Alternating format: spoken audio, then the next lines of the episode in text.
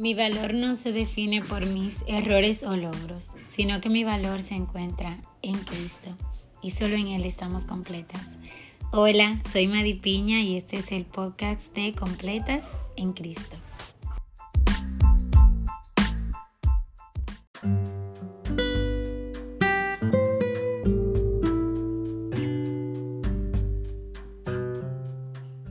En el día de hoy vamos a estar recordando una verdad que es necesaria recordar cada día, cada instante, y es en la condición en la cual nosotros nos encontrábamos y la cual por gracia fuimos salvos. Y vamos a dar rápidamente a la carta de Romanos, su capítulo 5, versículos 15 al 17, donde nos dice, pero no sucede con la dádiva como con la transgresión, porque si por la transgresión de uno murieron los muchos, mucho más la gracia de Dios y el don por la gracia de un hombre, Jesucristo, abundaron para los muchos. Tampoco sucede con el don como con lo que vino por medio de aquel que pecó porque ciertamente el juicio surgió a causa de una transgresión, resultando en condenación, pero la, dádiva surgió a causa de muchas transgresiones, resultando en justificación. Porque si por la transgresión de un hombre por este reinó la muerte, mucho más reinarán en vida por medio de un hombre, Jesucristo, los que reciben la abundancia de la gracia y del don de la justicia. Nosotros estábamos muertos, eso lo sabemos. El pecado entró por la desobediencia y la salvación por obediencia. Qué obra tan maravillosa. Eh, muchas veces entendemos que, que, bueno, yo no he matado a nadie, yo no he cometido esos pecados grandes.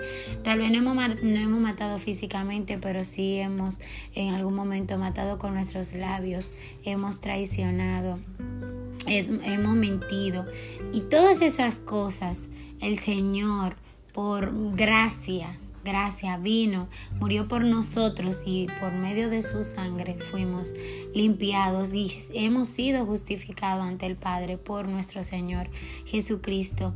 Muchas veces entendemos o desvalorizamos eh, algo tan grande como lo es la salvación al entender que como yo no he cometido un pecado tan grande que, que como seres humanos tendemos a calificar y el Señor, todos los pecados son iguales. Eh, entendemos que no, que yo no tengo que, ¿por qué agradecer tanto? Sí, tengo que agradecer mucho. ¿Por qué? Porque mi condición estaba muerta, o sea, no había esperanza, yo estaba totalmente separada de Dios.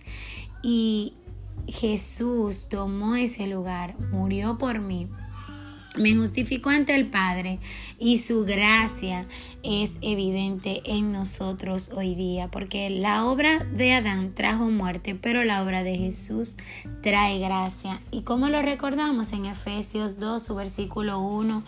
Al 2 donde nos dice, Él les dio vida a ustedes que estaban muertos en sus delitos y pecados, en los cuales anduvieron otro tiempo según la corriente de este mundo, conforme al príncipe de la potestad del aire, el espíritu que ahora opera en los hijos de desobediencia nosotros tenemos que recordar cada día más y más de dónde Dios nos sacó y atesorar con mayor celo lo recibido, ese regalo tan maravilloso.